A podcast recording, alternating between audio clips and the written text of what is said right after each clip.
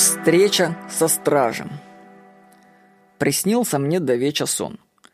В открытое окно влетел большой комар. Ну, как большой? Здоровый! Размером с человека. Он пролетел сквозь мою комнату и понял, что заблудился. Развернулся, посмотрел недоуменным взглядом на меня и вылетел обратно в окно. Неплохой такой сон был. Вот, проснувшись, я вспомнил историю Карлоса Кастанеды. Я вам сейчас ее озвучу. Я напрягся, чтобы как следует зафиксировать взгляд на стража и почувствовал, что не могу смотреть на него так, как обычно смотрю на предметы. Странно подумать.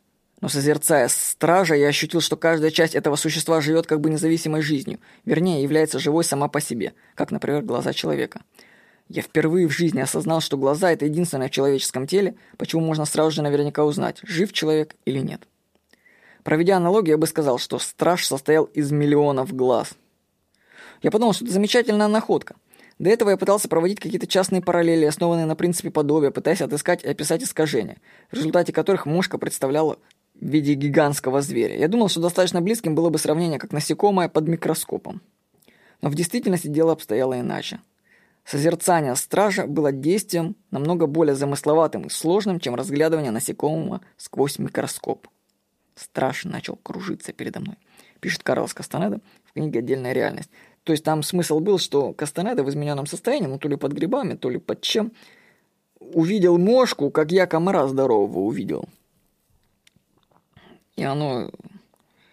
И он после этого написал эту историю. И вот сон меня навел на размышления о восприятии. Если вы подумаете, то, может быть, согласитесь со мной. Смотрите, мы воспринимаем мир глазами на определенном заданном эволюцией разрешении. При этом входной сигнал на нашу сетчатку – подается в разрешении, возможно, что в миллионы раз превышающую нашу способность распознавать. Представьте, что вы смотрите на ночное небо. Вы видите точки, звезды и луну, блин. Это все видно, ну, при нашем разрешении. Если бы наши глаза могли видеть как через телескопы, то мы могли бы рассмотреть детально кратеры на Луне. И ведь эта информация от Луны поступает на сетчатку глаз каждый раз, когда мы смотрим на звездное небо. Она там есть. Но разрешения глаз не хватает, чтобы ее воспринять. Мы живем в мире с заданными настройками восприятия. Одна частота настройка потока времени чего стоит?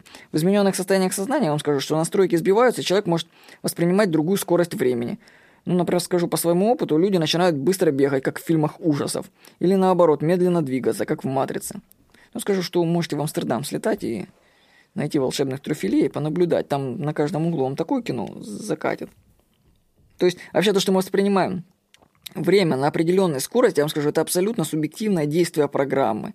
В измененных состояниях сознания время может или останавливаться, или быстро бежать. Аналогично с разрешением. В измененном состоянии сознания разрешение может подскочить в десяток раз и будет в хай-рез видимость, просто вплоть до каждой волосинки будет видно, и еще время замедлится. Это вообще, конечно, непередаваемая штука.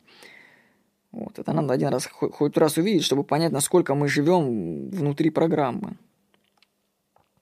Вот смотрите, если пойти дальше в таких рассуждениях, то окажется, что мы воспринимаем и свое тело в заданных настройках времени и пространства. То есть нашему сознанию подкрутили настройки так, чтобы тело наше было в определенных пропорциях относительно окружающего мира.